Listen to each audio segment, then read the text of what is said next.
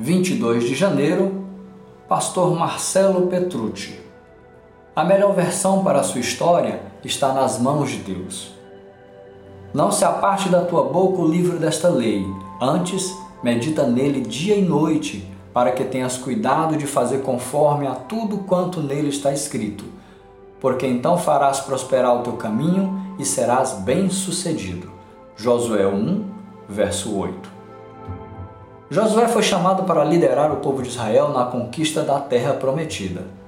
A missão não era nada fácil, afinal, Josué teria que substituir Moisés, descrito como o maior líder de Israel de todos os tempos.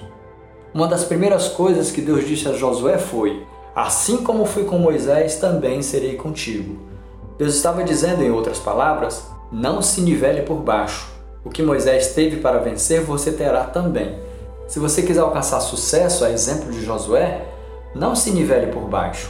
Isso detonará qualquer possibilidade de florescer.